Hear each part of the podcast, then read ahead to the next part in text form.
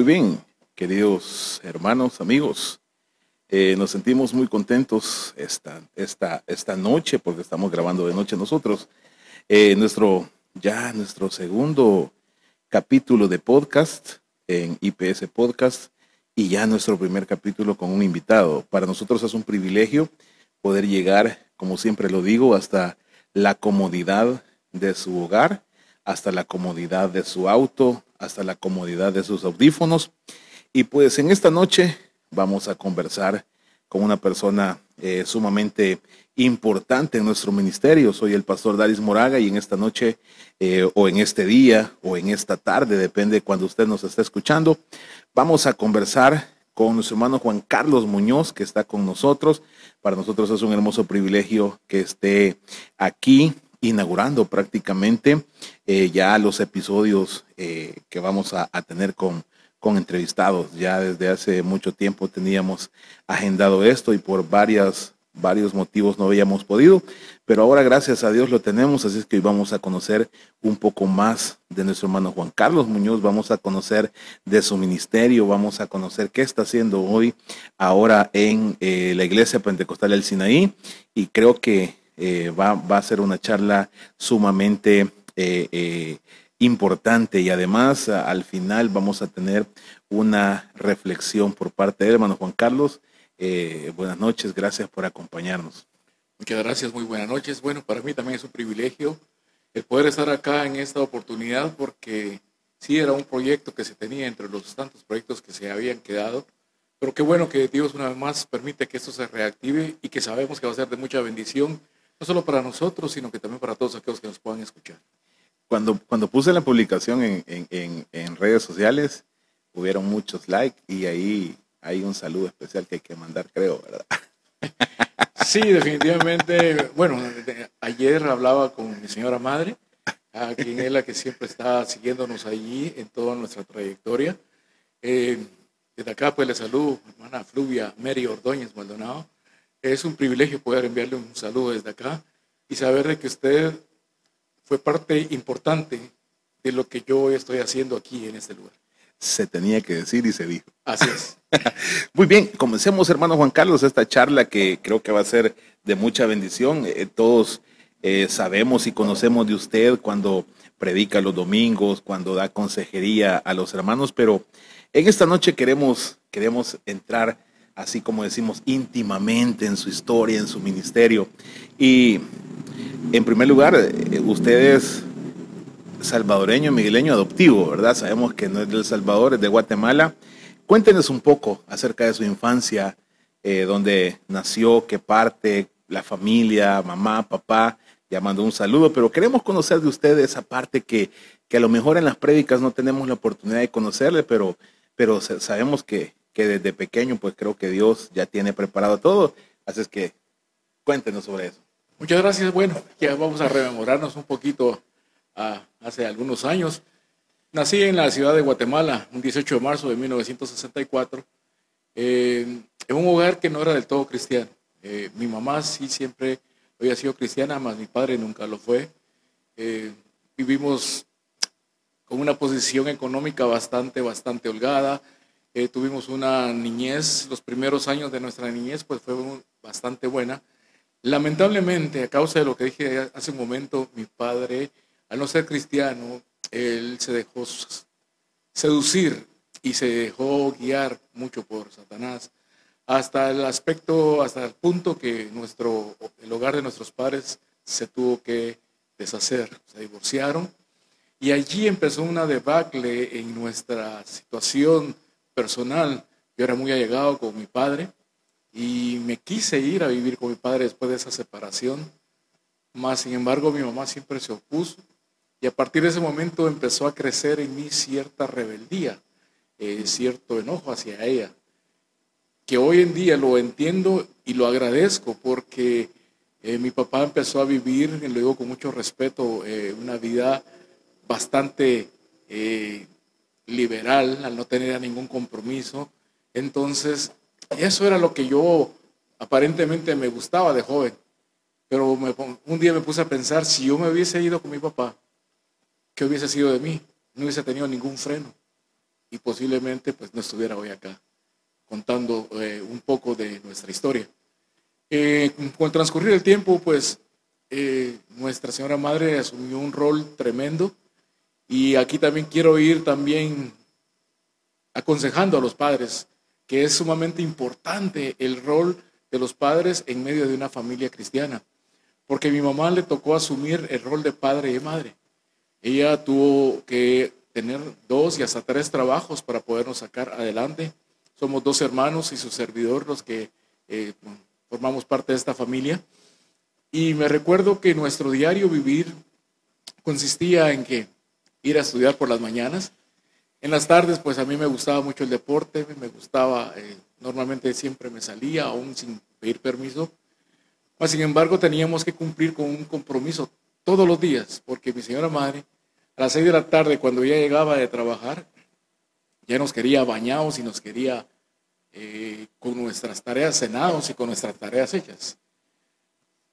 Antes había un mayor control aún en las escuelas. En las escuelas, en los colegios, nos daban una libreta de notas o de deberes donde Nuestra Señora Madre se tomaba el tiempo para revisarnos a cada uno de los tres varones, a cada uno, cada noche, si habíamos hecho las tareas. Y como yo soy el mayor, ella siempre pasaba conmigo. Eh, fue tan rigurosa que, por ejemplo, en una, ecuación matemática no me salía, me la revisaba y aunque ella sabía cuál era la respuesta, no me la daba, me decía, vaya, revísela, búsquela. Y mientras usted sigue ahí, voy con el siguiente hermano y, y así hasta que terminaba con los tres. Pero hubo algo muy especial. Después de que terminábamos los tres, las tareas, ya nos firmaba la libreta de notas, nos reunía los tres y hoy, bueno, el día que me dijiste que íbamos a tener esta plática, me sonreí un poco, decía, bueno, me recuerdo aquella anécdota de los poitos, ¿verdad? Nos reunía a los tres en una cama y todos los días, sin falta, todos los días, mi mamá nos leía una historia de la Biblia. Todos los días. Aún, aún sin ser cristianos. aún eh, en ese momento empezamos a ir a la iglesia, pero sin un compromiso, sino que sencillamente el, solo por el hecho de decir somos cristianos. Pero definitivamente ese esfuerzo que ella realizó día a día, hoy tiene su recompensa. Porque gracias a Dios, pues el Señor desde hace varios años me llamó al ministerio. Eh, mi hermano que me sigue vive en España, Julio Roberto, un, saludo hasta España. Y mi hermano menor que también está al frente dentro de un ministerio. Eh, eh, ¿Cuánta es la diferencia de edades entre, entre ustedes? Mm, con mi hermano Julio Roberto, tres años y con Ronald son cinco años. Cinco años. Ah, todos, en este momento, todos están en el ministerio entonces. Gracias a Dios, sí. Qué bendición. Sí. Qué bendición. Eh, eh, importante cómo, cómo marca eh, la decisión de, mamá en, en, lo que ahora lo que ahora son como, como ministros, como adultos, ¿no? Definitivamente es impresionante el, cuando ella en una oportunidad escuchó una profecía que se me daba hacia mi persona y que años después yo me, dentro de mi juventud, me desvié, por decirlo de alguna manera. Ella seguía clamando a esa promesa. Ella seguía clamando y creyendo que esa promesa tarde o temprano se iba a cumplir. Y cuando se vio cumplida, ella no le quedó más que levantar sus manos y decir, gloria a Dios se cumplió la palabra de Dios. La palabra de Dios nunca regresa del vacío. Así que, padre de familia, yo quiero aconsejarte que no te canses de orar, no te canses de tener un buen tiempo con tus, con tus hijos, porque sabemos que será de mucha bendición. Muy bien, vámonos, vámonos un poco siempre a la niñez. ¿Qué jugaban ustedes tres? Que, ah, bueno, aquí en El Salvador, chivolas, pero en, en, Guate, ¿qué jugaban los tres, los tres hermanos Muñoz? Fue una situación bien complicada dentro de mi, dentro de mi, mi familia, porque, como te mencionaba hace unos minutos, eh, en mí empezó a crecer cierta rebeldía hacia mi señora madre, y esa rebeldía fue notada por mis hermanos, entonces como que se formó cierta barrera. Entonces yo con mis hermanos compartí muy poco como en la niñez. A mí yo era más de calle, yo era pelota, fútbol, eh, bueno, en la época, hoy estaba precisamente rememorando que ya empezó los vientos en Guatemala, las piscuchas, eh, las chibolas, eh, el trompo, cosas que ya hoy los jóvenes no, no, no saben qué es, ¿verdad? Entonces, pero eran, er, la verdad que eran actividades bastante, bastante sanas, nada que ver con lo que sucede el día de hoy. ¿En qué parte de Guatemala específicamente? En la capital, en, la ciudad capital. ¿Zona? En la zona 17. Zona 17. Sí, ahí en una colonia llamada Lomas del Norte. Bien, vámonos a la adolescencia. Como adolescente, eh, dice, me gustaba la calle, me gustaba la pelota, pero ¿en qué momento, cuándo, cuándo fue ese, esa, esa marca de tiempo, el antes y después de Juan Carlos, cuando vino el Señor, eh, juventud, adolescencia, adultez? Que cuéntenos un poco, Ciervo. Sí, seguí perseverando en esta misma actitud rebelde. Eh, no me gustaba estudiar, la verdad. no por Aragán, sino que Dios me daba a mí una, una facultad que a mí se me queda muy rápido las cosas. Entonces no me gustaba estudiar porque yo con una leída a veces ya se me quedaba todo. Y por eso es que prefería eh, el salir a jugar. Llegó un momento en que mi mamá me decía que yo tenía más diplomas de deportes que del mismo estudio. Llegué a jugar voleibol federado, llegué a jugar el béisbol federado. Entonces sí, me gustaba mucho todo este tipo de actividades. A los 16 años más o menos, eh, de tanta insistencia de mamá de estar llevándonos a la iglesia, llegó un momento que el Señor, perdón, a los 15 años, ya me recordé porque tengo una foto cuando están orando por mí a los 15 años, allí el Señor tocó mi corazón y empezó una transformación. Y empecé a buscar más de Dios, eh, empecé a buscar más de Dios y empecé a llenar ese vacío que durante mucho tiempo había tenido. Ese vacío, esa tristeza, esa soledad a causa de la la ruptura de la relación de mis padres. Y empecé a caminar en el Señor por varios años. Me casé muy joven, a los 21 años ya estaba casado. Eh, tengo 35 años casados con la misma mujer. Hagan, hagan cuenta, vayan haciendo cuenta para la edad. sí, entonces, eh, y luego, pues empezó ya una, una transformación total. Eh, muchas veces algunas personas me dijeron, es que no disfrutaste tu juventud.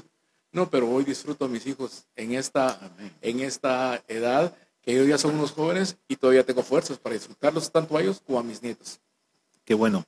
Eh, siento yo que la vida de un cristiano, hermano, tiene como, como escalones, como etapas importantes, porque eh, podemos ver de que hay hermanos, hay cristianos que se convierten al Evangelio, pero nada más tienen una vida, quizás no decirlo sin compromiso, pero no requiere eh, más eh, que llegar a la iglesia los domingos, decir gloria a Dios, aleluya, escuchar la palabra del Señor, cantar y salir. Pero habemos otros que la pasión del Señor hierve en nosotros y de algún momento determinado, además de venir a Cristo, como que somos llamados a, trabajar, como que somos llamados y no podemos estar sentados en una silla.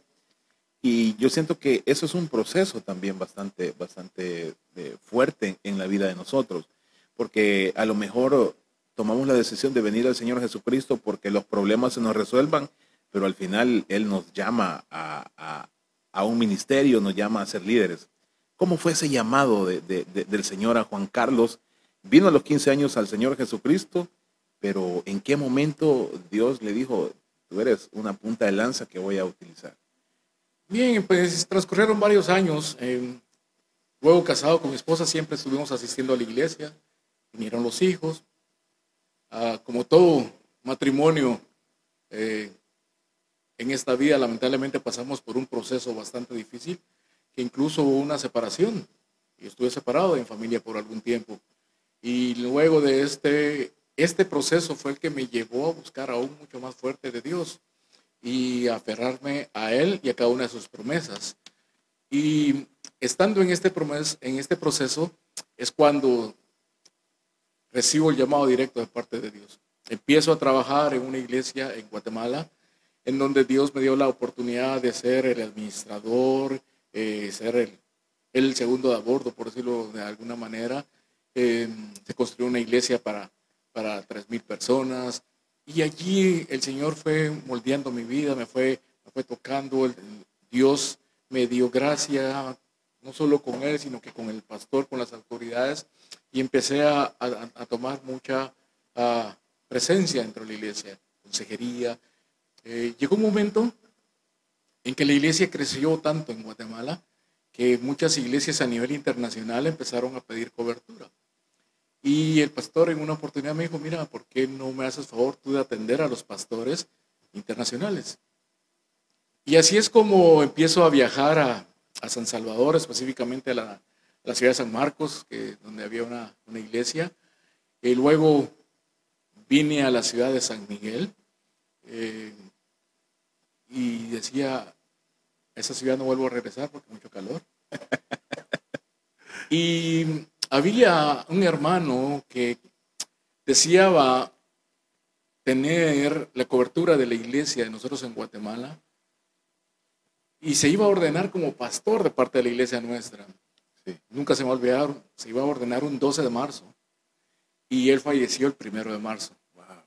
Entonces eh, me vine acá, el pastor de Guatemala me pidió favor de que viniera a acompañar a la familia en todo lo, todo lo que había que hacer eh, para la vela, para el entierro.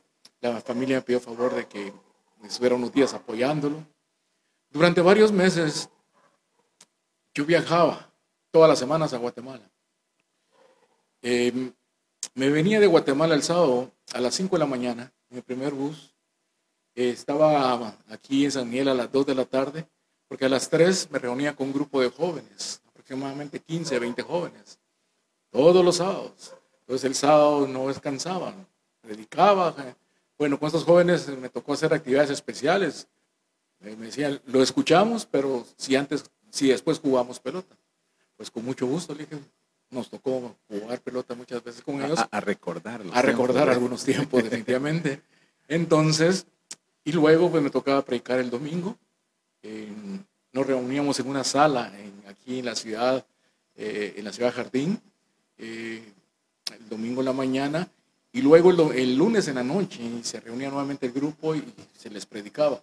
El martes en la madrugada yo me iba de regreso a la ciudad de Guatemala a trabajar, porque seguía trabajando, y, así estuve durante varios meses. Secularmente, ¿en qué trabajaba en Guatemala, hermano? El último trabajo que tenía yo era corredor de seguros. Mm. Yo trabajaba en todo lo que era seguros, entonces eso me permitía cierta, cierta libertad, tanto financiera como una libertad de tiempo para poder hacer ese esfuerzo que estaba haciendo. Pero se llegó el momento que el pastor general en Guatemala me dice, no, no, no, no se puede servir a dos señores. Tienes que tomar una decisión. Eh, fue un 5 de mayo me dijo eso. Y me dijo, no nos podemos reunir la siguiente semana porque es 10 de mayo, Día de la Madre, entonces nos reunimos como el 12, 15 de mayo y ni tu respuesta. Entonces fue algo tremendo. Fue algo tremendo porque nosotros trabajamos mucho en Guatemala lo que eran células. Em, yo tenía, dentro de todos mis grupos, yo tenía aproximadamente como unos 180 hombres bajo mi cargo. Eh, mi esposa también tenía sus grupos, tenían 80, 100 mujeres bajo su cargo.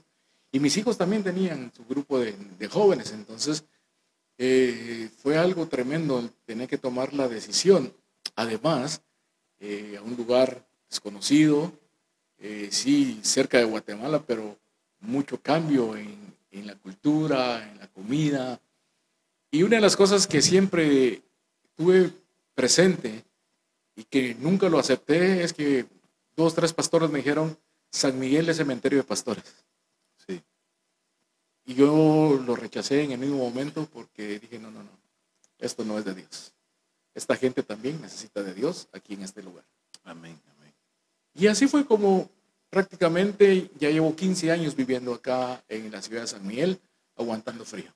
Estamos hablando que fue en el año 2000. 2006, 2005. Más o menos, sí, sí, en 2006, 2005. 2006. Entonces, en los primeros meses me tuve que venir totalmente solo, porque como fue en mayo que tomé la decisión, mis hijos estaban todavía en el año escolar. Entonces me tocó venir solo. Eh, la familia Lazo, que fue donde vine a, trabajar ahí en, esa obra, pues ahí estuve viviendo con ellos durante mucho tiempo. y mi familia pues había algún feriado en Guatemala, aprovechaba para venir y así es como empezó nuestra historia acá en la ciudad de San Miguel. ¿Cuánto, cuánto tiempo, cuánto tiempo desde que, desde que usted vino a El Salvador o estuvo aquí en San Miguel, pero ya viviendo? Porque antes venía, iba eh, eh, semanalmente, pero ya cuando estuvo aquí, siervo, ya este, viviendo, ¿en cuánto tiempo siente usted que, que se acostumbró a San Miguel o cree que todavía hasta este tiempo no se ha acostumbrado? Ha sido un proceso bastante difícil. Ha sido un proceso bastante difícil porque uh, ese momento decía, somos vecinos, naciones vecinas, pero culturas un tanto diferentes. Entonces, uh, para mí eso fue bastante, bastante difícil. La comida es algo que también hasta el día de hoy me ha costado eh, adaptarme.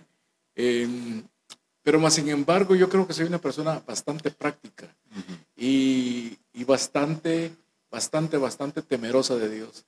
Y en ningún momento mis ojos se me fijaron en lo que estaba atravesando, sino que siempre veía más allá de lo que Dios podía hacer, en, tanto en mi vida como en los diferentes ministerios que Él me permitió trabajar. Qué bueno, qué bueno. Hasta el momento, para usted la comida quizás es lo más difícil de, adecuarse al, aquí a, San Miguel, a El Salvador, la comida. Así es, sí, y bastante. Y bastante. Sí, por ejemplo. cuéntenos la, anécdota del, sándwich, del pan. Oh, sí, sí, me recuerdo en una de las tantas oportunidades que vino mi familia, pues eh, el hermano Víctor Lazo, que fue quien nos trajo, eh, después de una actividad, nos dijo, vamos a ir a comernos un sándwich de pollo. Y mis hijos muy contentos y mi esposa también porque se imaginó los sándwiches de pollo en Guatemala es pan de barra con el pollo desmenuzado, revuelto con, mayonesa, eh, apio y no sé qué otras cosas. Entonces es un pan totalmente diferente. Y cuando nos van sirviendo aquellos tremendos panes, que venía huevo, venía un montón de cosas, eh, mis hijos automáticamente lo rechazaron y a partir de ese momento nadie de ellos come un pan con, pollo acá. Y, y conste que, que no, esos no son sándwiches, aquí son sándwiches. Bueno, sí. aquí son sándwiches. Bien, ¿cómo llega Juan Carlos Muñoz a Iglesia Pentecostal del Sinaí? Bueno, dentro de todo este caminar, eh, eh, el Señor en sus grandes maravillas, en sus grandes propósitos que a veces uno no entiende, debo reconocer que he cometido errores, soy humano, y dentro de estos errores, pues el Señor siempre en su grande paciencia, en su grande amor, tal vez solo se rasca la cabeza y dice, ah, este otra vez, pero bueno, echémosle una manita para ver cómo puede salir adelante. Sí, ciertamente en Ciudad Jardín me permitió construir una iglesia muy bonita, como para unas 250, 300 personas. Pero llegó un momento, yo soy muy apasionado de trabajar con jóvenes, se me dio la oportunidad de trabajar en un ministerio con jóvenes en riesgo. Entonces, eh, nunca he estado aferrado a las cosas materiales y dejé la iglesia sembrada y yo me voy a trabajar con esos jóvenes directamente eh, a esta organización eh, donde pudimos ver la mano de Dios rescatando a muchos jóvenes de la violencia y de tantas situaciones que se estaban dando. Voy a hacer aquí un pequeño paréntesis.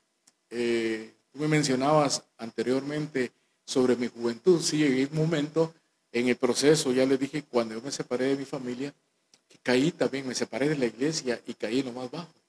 Eh, no me gusta contar mucho esto, porque realmente es un episodio bastante vergonzoso, pero caí en drogas, caí en alcoholismo. A pesar de tener una posición económica bastante buena en Guatemala, pero caí en esta área que me afectó mucho.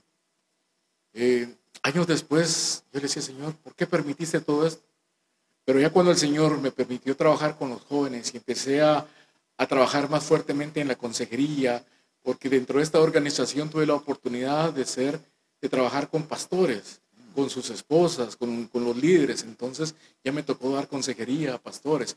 Allí entendí por qué el Señor permitió que yo pasara todo eso, por qué el Señor permitió que me separara de mi esposa, de mis hijos, por qué el Señor permitió que yo viviera un mundo de drogas, de alcoholismo, porque a todos ellos le pude decir, sí, yo estuve separado, yo estuve en este vicio, pero de todos ellos Dios me rescató y estoy aquí al frente para poder seguir trabajando.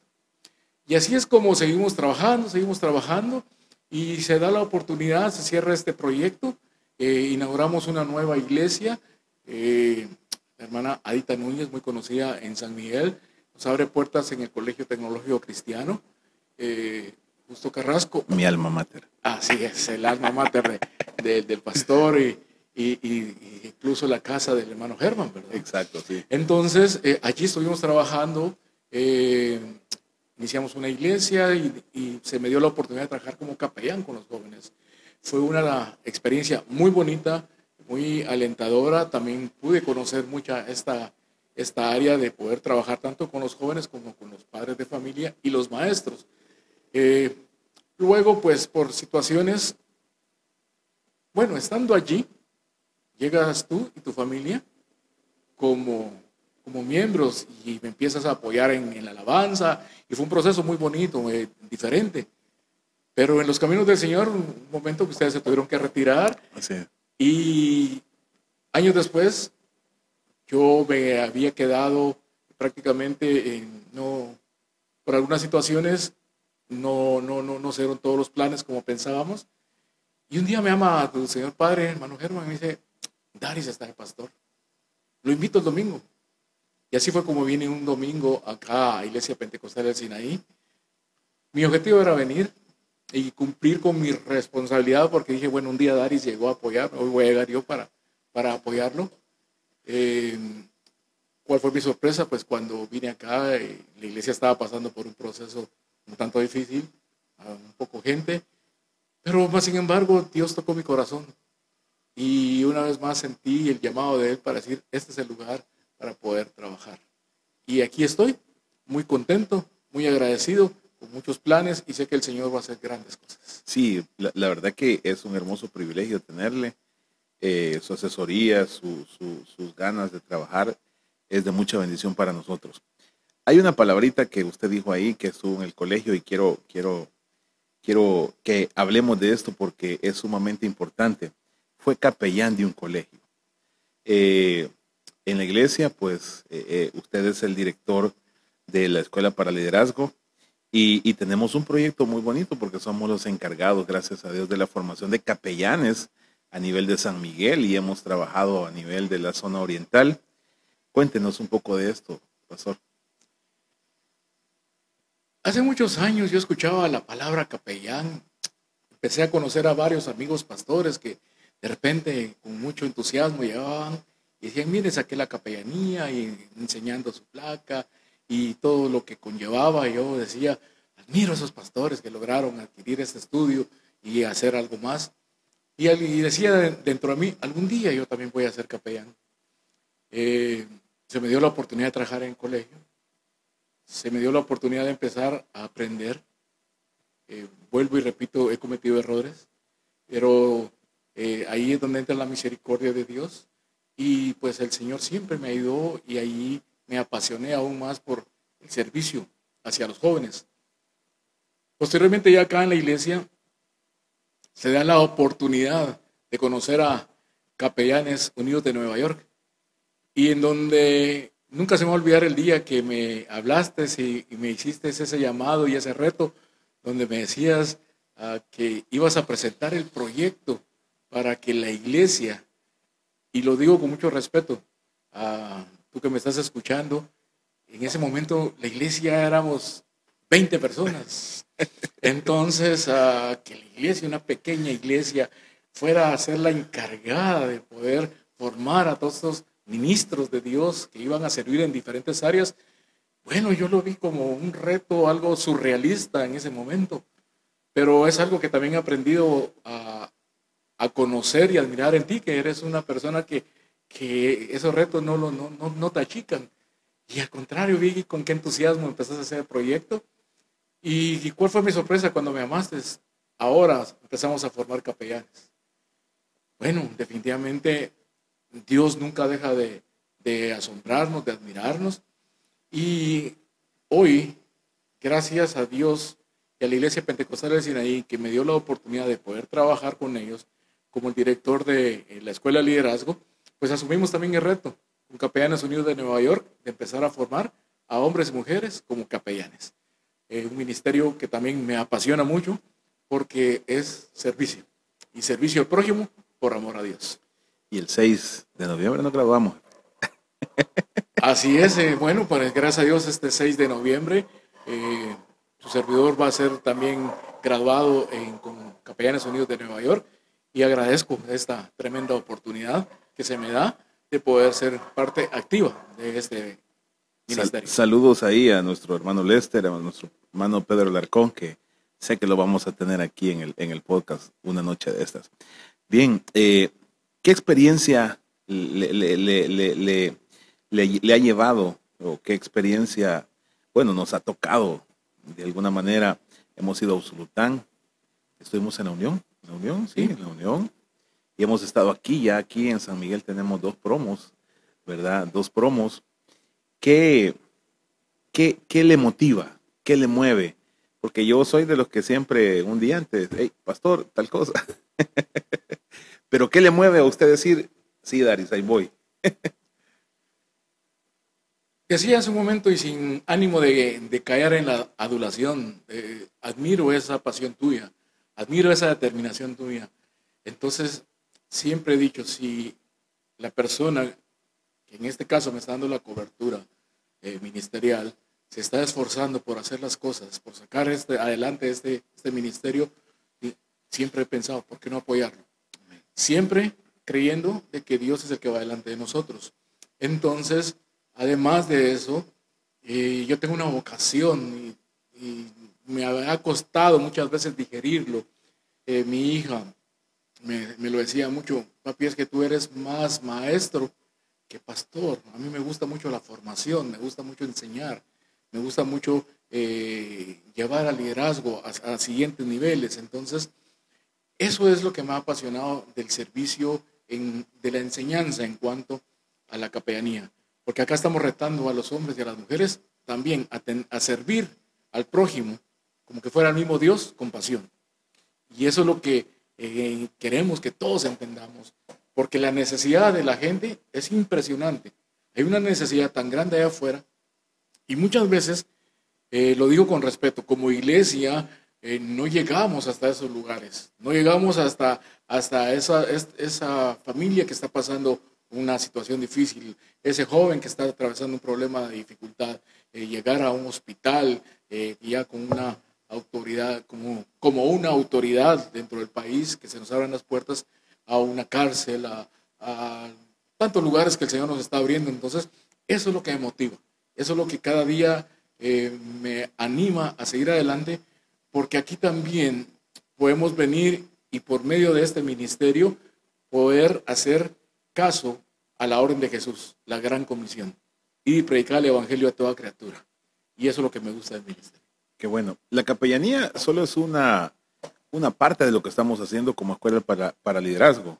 ¿Qué otros, ¿Qué otros proyectos, pastor, tenemos ahí eh, como, como escuela para líderes dentro del, ya hablando del ministerio del Sinaí como, como tal? Una de las cosas que siempre me ha llamado a mí la atención es que nuestro Dios es un Dios grande. Y si nuestro Dios es un Dios grande, ¿por qué nosotros muchas veces minimizamos la obra de Dios en nuestras vidas? Dios, desde el inicio, que eso lo vemos en el libro de Génesis, Dios dice que cuando creó a Adán y Eva, los creó para qué? Para que señorearan sobre todas las cosas, para que lideraran, para que tuvieran el control, para que tuvieran el, el mando. Pero lamentablemente ellos se durmieron y permitieron que el enemigo les quitara la perfecta o les hiciera a un lado la perfecta voluntad de Dios. Entonces, como iglesia, nosotros tenemos que retomar ese rol preponderante. Como iglesia, nosotros tenemos que venir y empezar a creer una vez más de que Dios nos ha llamado al liderazgo. Y no solamente al pastor, no solamente a, los, diáconos, no solamente al concilio, sino que Dios está llamando al liderazgo a todas las personas, desde el más pequeño hasta el más grande. Porque eso es la perfecta voluntad de Dios. ¿Cómo podemos guiar nosotros a, otras personas si nosotros no estamos ejerciendo ese, control?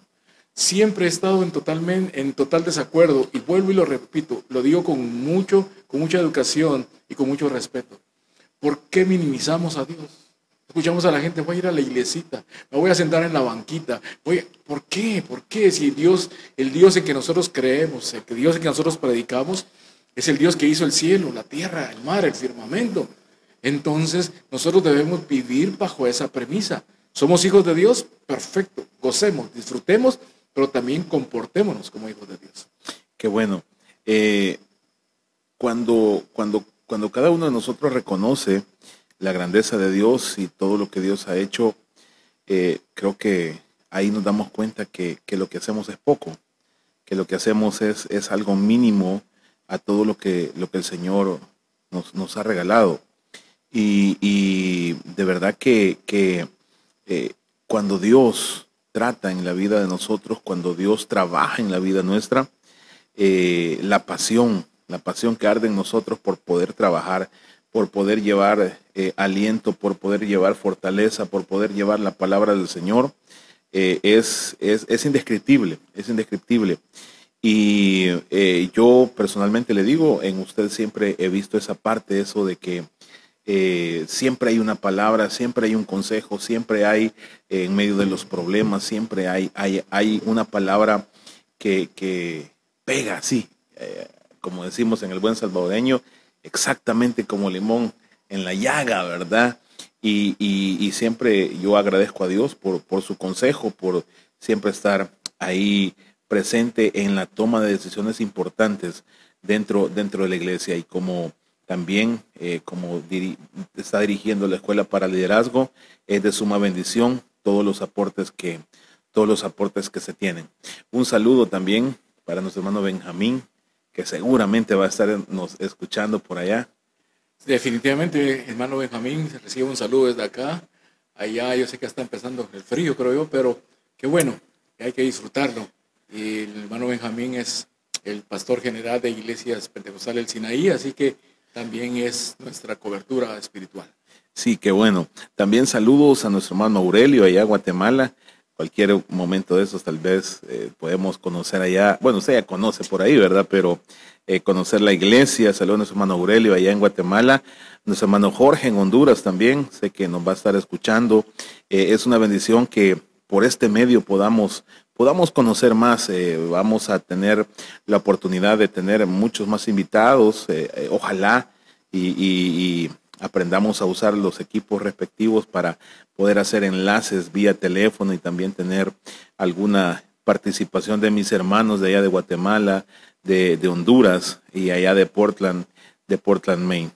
Bien, este, pastor, eh, hemos hablado de, de, su niñez, hemos hablado de su juventud, hemos hablado de los planes, de todo lo que está sucediendo en, aquí, pero me gustaría que habláramos un poco de lo que usted hace secularmente.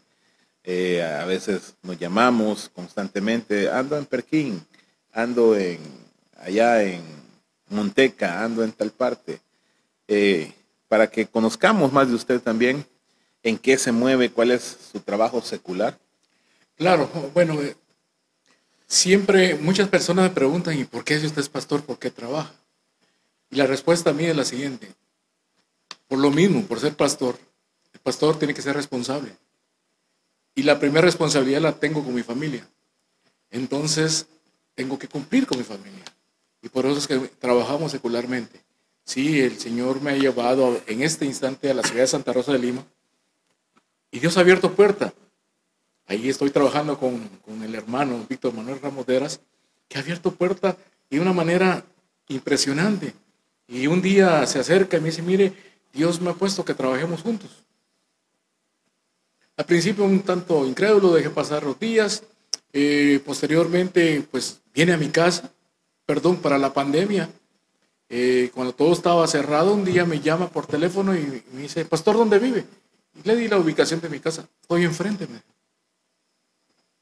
me admiré un poco, eh, salgo y me hice paso a decirle que tuve un sueño y Dios me dijo que trabajáramos juntos. Fue lo único que me dijo y se retiró. Pasaron varios meses, más de ocho meses, y el Señor de repente pues abrió las puertas y ahí estoy trabajando. Hemos creado una distribuidora ah, para ferreterías.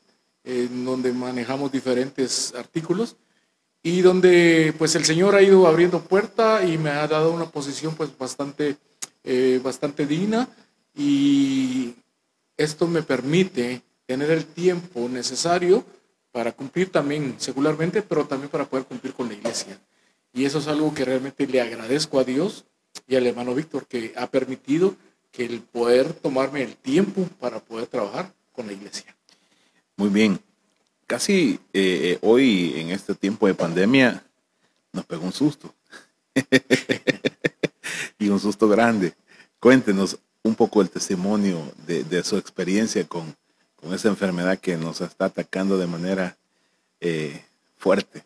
Sí, sí, eh, realmente, bueno, fue algo inesperado, algo que nunca me imaginé que yo lo fuera a vivir porque en la empresa anterior donde trabajaba, eh, no lo voy a negar, eh, los dueños me cuidaban mucho ya por mi edad, no es que sea demasiado viejo, pero ya cuando uno pasa de los 25 años, pues ya, ya, sí, 25, sí, ya es más propenso a las enfermedades, entonces sí, me cuidaban mucho, eh, en esa época me iban a traer a mi casa y me iban a dejar a mi casa, pero no sé, bueno, Dios permitió y resultó con esta enfermedad, con, con lo que es el COVID. Fue en el mes de junio del año 2020, eh, cuando estaba los primeros síntomas y que realmente, pues es un poco triste decirlo, pero como era algo nuevo, ni los médicos sabían qué hacer con uno. Eh, uno, pues, mi caso se complicó porque me dio una neumonía, me faltaba el aire. Eh, yo siempre veo el lado positivo de todo que esta enfermedad en su momento me permitió perder 80 libras, así como lo escuchan, 80 libras. Eh, mejor, mejor que el gimnasio. Mejor que el gimnasio y sin pagar. Entonces, fue un proceso bien difícil. Estuve postrado en cama aproximadamente 15, 20 días, eh, de los cuales 12 días pasé literalmente sin comida, pura bebida, eh, donde el Señor, la primera noche fue una de las noches más difíciles, ya el segundo día le dije, bueno, Señor, me puse a cuentas con él y dije, Señor, si es tu voluntad, me voy. Solo pensaba en, mi familia, en mi esposa, en mis hijos, porque aunque llevamos 15 años acá y todos radicados, pero seguimos siendo de Guatemala.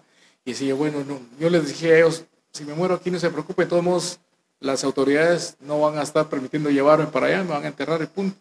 Pero ¿qué van a hacer ellos? Esa era mi preocupación. Sin embargo, pues Dios en su amor y en su misericordia me permitió restablecerme de esta enfermedad. Eh, gracias a cada uno de ustedes que formaron parte de, este tiempo de oración, de intercesión. Y bueno, yo creo que les mandé a cada uno de ustedes las fotos en donde después de que salí este proceso, eh, luego pues tuve un proceso de, estuve visitando a un médico neumólogo para que me fortaleciera los pulmones eh, y los bronquios y así poder lograr restablecer, eh, si no el 100% de la salud, pues por lo menos un buen porcentaje. Y gracias a Dios aquí todavía seguimos dando un poco de batería al diablo, ¿verdad? Eh, y sé que me falta mucho camino. Sé que Dios me, está, no, me dio una segunda oportunidad, una tercera, no sé qué oportunidad será, pero lo que sí sé es que me dio una nueva oportunidad. Pero esa oportunidad es para seguir predicando y para seguir enseñando el nombre de nuestro Señor Jesucristo. Bien, e, e, es una bendición, es una bendición eso. Cuando, cuando me di cuenta de, que usted estaba así, este, sí, me preocupé bastante y las llamadas que hacía, lo escuchaba, yo decía, Dios mío, Dios mío, decía yo. Pero ya después del quinto o sexto día, yo ya lo escuché ya bastante diferente, gracias a Dios. Estuvimos orando mucho por usted en la iglesia porque eh, nos preocupamos, nos preocupamos y, la, situación era que, como usted dice, fue la primera ola prácticamente, ¿verdad? Y, los médicos todavía no, no, no sabían, no, no, no había un protocolo así como bien definido de lo que se tenía que hacer. Imagino que eso tuvo que andar para acá y para allá, para arriba y para abajo, buscando, haciendo en el mismo hospital como es, como es costumbre en los, en los hospitales públicos. Nunca se me va a olvidar una, una situación que viví y por eso es que todo eso aprovecho para ponerlo en práctica en, en los diferentes ministerios que el Señor me permite trabajar, hoy con capellanes es que estaba en la emergencia del Seguro Social, que en su momento estaba en el hospital San Juan de Dios todavía, y ahí le llaman el, gripario, la parte refundida. Eh, habían fácilmente unas 60, 70 personas en las mismas condiciones que yo estaba. Y ese, en ese momento me agarró un ataque de tos como nunca me había agarrado. Pensé que me iba a quedar ahí. Eh, solo me dio tiempo de sentarme en una gradita. Y cuál fue mi sorpresa que mientras estaba sentado allí, tosiendo y pensando que ya era el último momento, eh, la gente se acercaba a mí, me empezó a llevar botes con agua, con Gatorade y aquí, que allá. Dice, pobre este señor, pobre este viejito, ya se nos va a ir. Y me resulté con una gran bolsa ahí al final de cuentas de agua. Eh, como, lo, como pude, logré salir. Enfrente hay una farmacia. Eh, fui a comprar un medicamento, pero estando ahí me vuelve a agarrar un acceso de tos. Y como pude, le dije a la, a la señorita que atendía ahí, permítame una silla. Y me dijo, con mucho gusto, siéntese. Y ahí estuve un buen rato. Eh, semanas después llego y la señorita con una gran sonrisa me dice, qué bueno verlo. Y yo me le quedo viendo y dije, y esta, no la conozco. Y le pregunto, ¿y la conozco a usted? Sí, me dijo, pensamos que la vez pasada que usted vino se iba a morir, que se iba a quedar ahí muerto en la silla. Entonces, tan así estuvo la situación que mucha gente se dio cuenta. Y al final, hoy puedo decir, deben ser, hasta aquí Dios me ha ayudado. Y si tú estás pasando por un momento eh, similar de, enfermedad en este momento, yo quiero decirte con todo mi corazón de que Jesucristo es el mismo de ayer, hoy lo seguirá haciendo por toda la eternidad. Y que ese sacrificio en la cruz del Calvario no fue por gusto. Ese sacrificio es para que hoy tú tomes esa promesa y la hagas tuya y puedas reclamarla y decirle, Señor, por esa sangre derramada en la cruz del Calvario, hoy yo me declaro sano. Qué bendición. Wow, imagínense, se nos ha ido el tiempo. ya tenemos el tiempo cumplido. Este, vamos a entrar en un momento muy especial. Vamos a entrar en el momento de la predicación de la palabra, pero antes quiero agradecer, Pastor Juan Carlos, por haber estado con nosotros en este primer capítulo de entrevistas ya. Un hermoso privilegio que haya estado. Eh, vamos a tener que hacer una segunda porque nos quedamos a medias con muchos temas, pero eh, en verdad, gracias por hacer esta inauguración y esperamos en el Señor que Dios le siga usando como hasta este, hasta este momento y esperamos en el Señor siempre su fortaleza. Amén. No, muchas gracias a ti. La verdad es que eh, es un privilegio de parte de Dios y sé que para muchos tal vez ahorita esto será algo nuevo, eh, lo de los podcasts, algo nuevo, el poder eh, estar escuchando únicamente una charla cuando estamos acostumbrados a mucho, tal vez a, ver físicamente o a ver eh, una pantalla. Pero no, no, quiero decirte que también por este medio es de mucha bendición y te animo a que todos los lunes, porque los lunes en la noche se va a estar transmitiendo este, este programa con diferentes personas, tú te tomes el tiempo para poder escucharlo. Así que agradezco a Dios por este espacio, por este esfuerzo que estás haciendo, Pastor Daris, y que sea también de mucha bendición para todos aquellos que nos están escuchando en diferentes lugares. Muy bien, vamos a quedar entonces con la palabra del Señor de este día. Amén, muchas gracias. El tiempo es avanzado, pero quiero hacer una pequeña reflexión. Y hace un momento el pastor Daris hablaba sobre una palabra muy poderosa y esa palabra se llama compromiso. Y esa es la que nos debe nosotros motivar constantemente a hacer las cosas de una manera diferente. El compromiso es el motor que nos va a llevar, que nos va a mover a hacer las diferentes cosas, aun cuando todo esté aparentemente oscuro o todo sea negativo. Como pastor, una de las áreas que más me ha gustado son los matrimonios. Y es cuando la pareja adquiere ese compromiso y, uno les hace la pregunta, ¿están seguros que se quieren amar hasta el final? Sí, acepto. Hay un compromiso. Pero ese compromiso lamentablemente es el que hoy le está faltando a la iglesia. Y por eso es que hoy en día estamos viviendo tiempos muy, muy difíciles aún dentro de las iglesias. En el libro de Génesis, en capítulo 12, verso 1, Dios le habla a Abraham y le dice, sal de tu tierra y de tu parentela, a la tierra que yo te mostraré. En ese momento para Abraham también fue difícil. Es una palabra que yo la tomé para mí en el momento que me tocó venir a San Miguel. Sal de tu tierra, de tu parentela, sal de la comodidad, sal de todo esto que tú has hecho durante mucho tiempo. Hoy Dios te está llamando, te está retando a ti a que dejes la comodidad y adquieras un compromiso de amarle, de servirle con pasión. Y vas a ver que tu vida va a ser transformada. Abraham en ese momento vivía muy bien. Lo voy a decir en palabras salvadoreñas, era hijo de papi. Vivía en casa de papi, con ganado, con buenas eh, edificaciones, con plata. Vivía una posición bastante, bastante holgada. Mas, sin embargo, el día que Dios lo llama y le dice, no, no, no, no puede seguir viviendo de la misma manera, entonces él adquirió un compromiso con Dios. No fue fácil. Me imagino que él tuvo que pensarlo muchas veces para poder venir y tomar esa decisión. Mas, sin embargo, cuando toma la decisión, él sale de su tierra, de la casa de su padre, la casa de su parentela, a un lugar que ni él sabía a dónde iba a ir. Y empieza a caminar creyendo por fe. La fe tiene que ir amarrada con el compromiso para que nosotros podamos ser efectivos en nuestro diario caminar. Abraham empezó a caminar, empezó a caminar, empezó a caminar.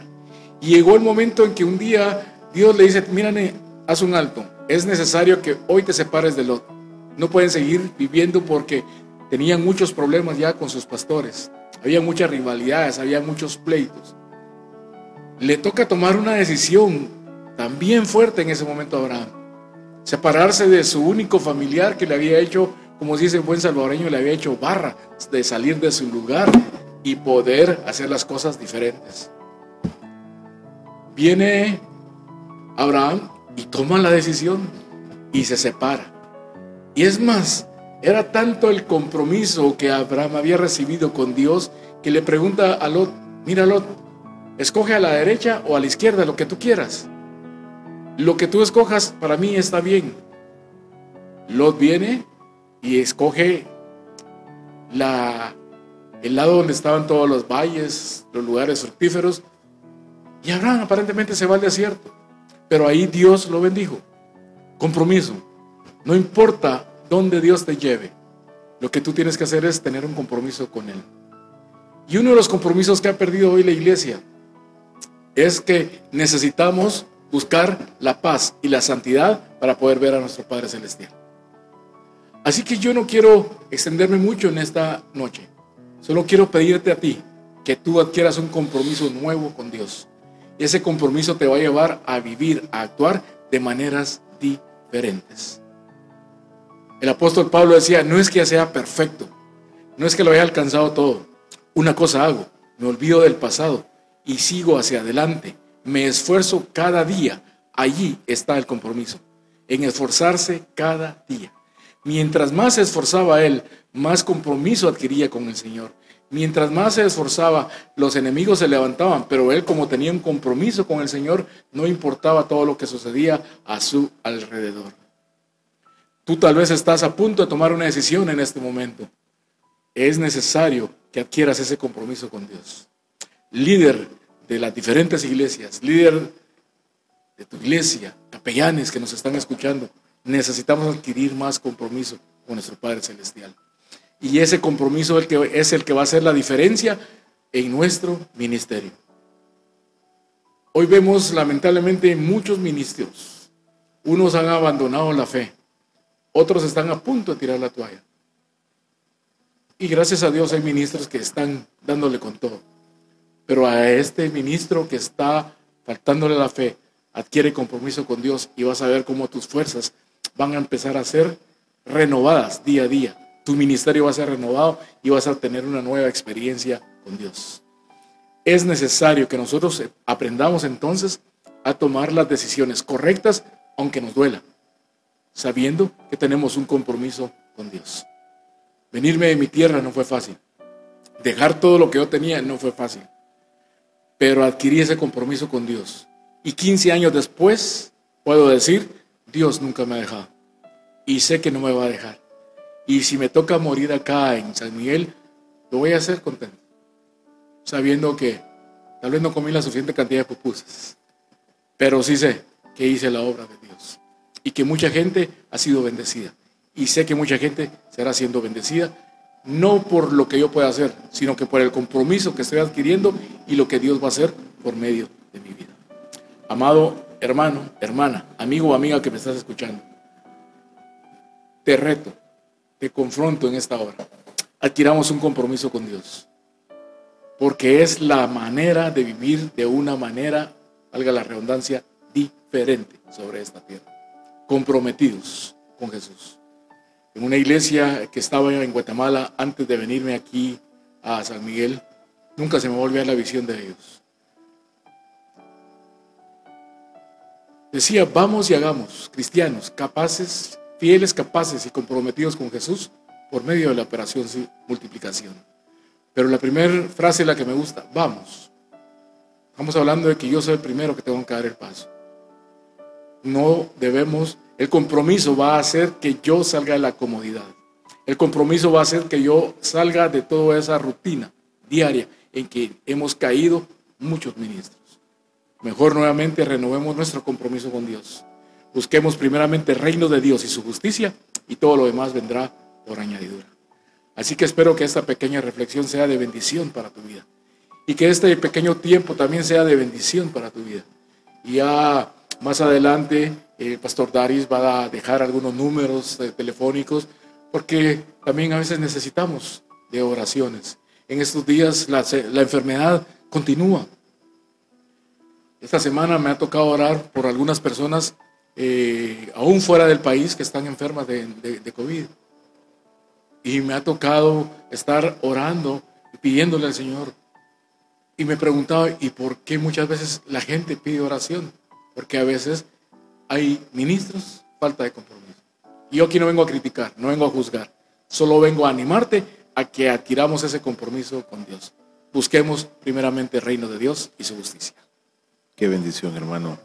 Quiero invitarte, eh, tú que me estás escuchando, a que en la comunidad de donde estás puedas acompañarnos en este momento de oración que vamos a tener. Eh, queremos, además de conocer de hermanos, además de eh, tener una conversación amena con diferentes pastores, ministros, queremos también poder llegar a tu vida, poder llegar a tu corazón. Eh, esta conversación ha girado en torno a una palabra muy importante y es compromiso. Eh, no sé qué está pasando por tu vida o no sé por qué estás pasando en tu vida. Y a lo mejor necesitas una pizca de compromiso. Te invito para que en esta hermosa hora tú puedas acompañarnos en oración. Tú puedas cerrar tus ojos ahí en la comodidad de tu, de tu casa, de tu hogar, de tu, de tu recámara, y que puedas orar con nosotros y que podamos juntos llegar a la presencia del Señor y decirle a nuestro Dios, gracias Señor, gracias Dios mío por esta oportunidad que nos regalas. Gracias Señor porque tu misericordia es grande porque tu misericordia nos ha llenado cada día, nos ha ministrado cada momento.